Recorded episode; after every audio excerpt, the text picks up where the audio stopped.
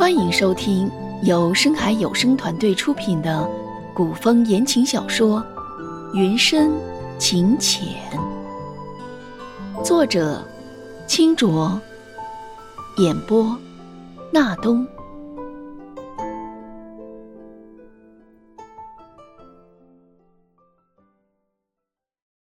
第三集。周之深一连数日陪在楚昭云身边，寸步不离，无微不至。京城的父母遣信来问他，更自责不已，一连数封家书送去京城，昭云安好。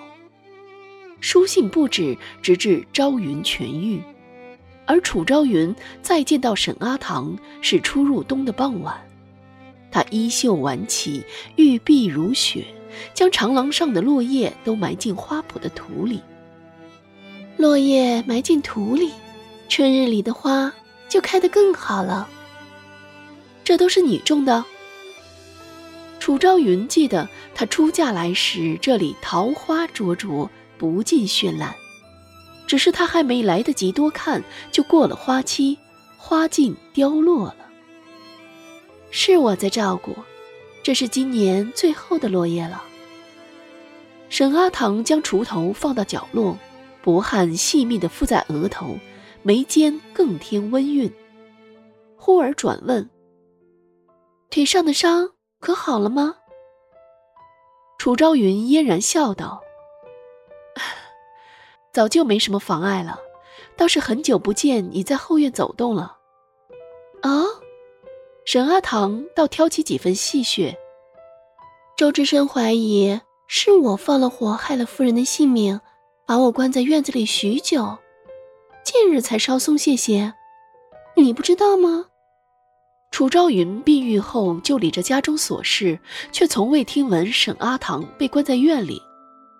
你也觉得是我放的火吗？沈阿棠挑眉追问，又或是？你真以为是周之深救了你吗？可却未等楚昭云回答，他便扬着笑离去了，倩影萧然。楚昭云拾起锄头，拨弄着刚翻的土，若有所思。我让你他趁的可有新消息？还是那般，佃户家的女儿，世代为奴，十岁上进了府来伺候老夫人，可他从未去过老夫人的院子。锄头一下下落在土上，日子也一天天的过。楚昭云总有意在花圃等着沈阿唐，总能和他闲话几句，更觉得沈阿唐不会是纵火行凶的恶人。你倒是不听信闲话，何府都说我放火害你，想取而代之。既然说是闲话，就没有听信的道理了。沈阿唐不紧不慢道：“可你，还是派人去打探了我的家事。”他说的直白，可却并不恼。我家是周府庄子上的佃户，父母务农。我曾有个姐姐，但几年前病死了。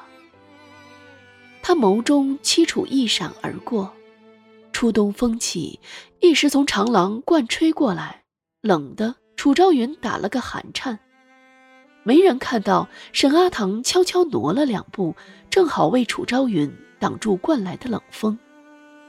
他眸色隐隐，仿佛是有什么话要同楚昭云讲，可直到风停，他都没再张口。阿唐，楚昭云倏地起身叫住要离去的阿唐，思忖再三，还是问出一句：“你说。”不是之身救了我。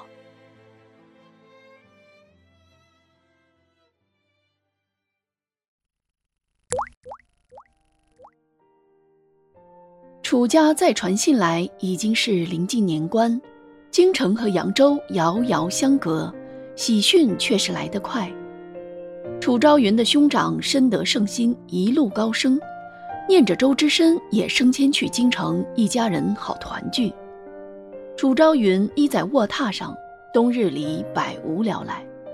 他远远望见院里的红梅开得正好。老夫人终日礼佛，倒很少看如此娇艳的红梅。老夫人爱清静，楚昭云独自折了梅花，便踏着雪路往府邸东边行去。正值午后，细雪绵软无声地落着，院里没有一个下人。房内茶盏摔碎的声音打破院落的宁静。老夫人的怒斥声立时传出：“混账！你可知他家今时今日是什么地位？任由你摆弄。我做到如今的这个地位，往前就是升迁入京的大好前程，没有回头止步的道理。戏院那个女人留下就是祸害。”房内寂然无声，院外脚步声渐近。楚昭云忙绕出了院子，没听到老夫人低低喟叹：“唉，多行不义必自毙。昭云是个是非明断的人，他若知道这些事，必然与你决裂。”年节时分，府内上下忙成一团。沈阿棠近日没去打理花圃，倒是总来楚昭云这里常坐。腊月午后下了大雨，天色阴沉。沈阿棠来他房里帮着做些针线。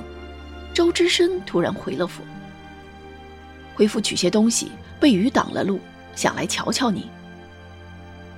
沈阿棠挪去角落里，周之深一如往昔的对他视而不见。进了门，只和楚昭云细语轻声的浅谈着。只是这次和他一同回来的还有一个男人。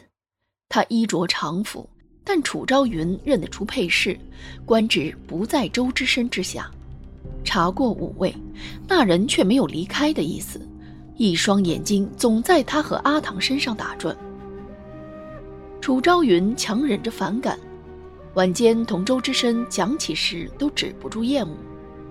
今日你领来那个人是什么来历？不像什么正人君子。哦，是官场上的同僚。陪我来取东西的。楚昭云蹙眉，他哥哥也有许多同僚，可也没有如此的。若你不喜欢，以后不见了就是。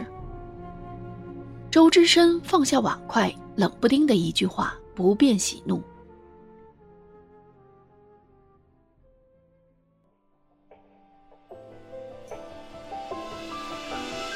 本集播讲完毕，感谢你的收听。别忘记订阅、关注和好评哦！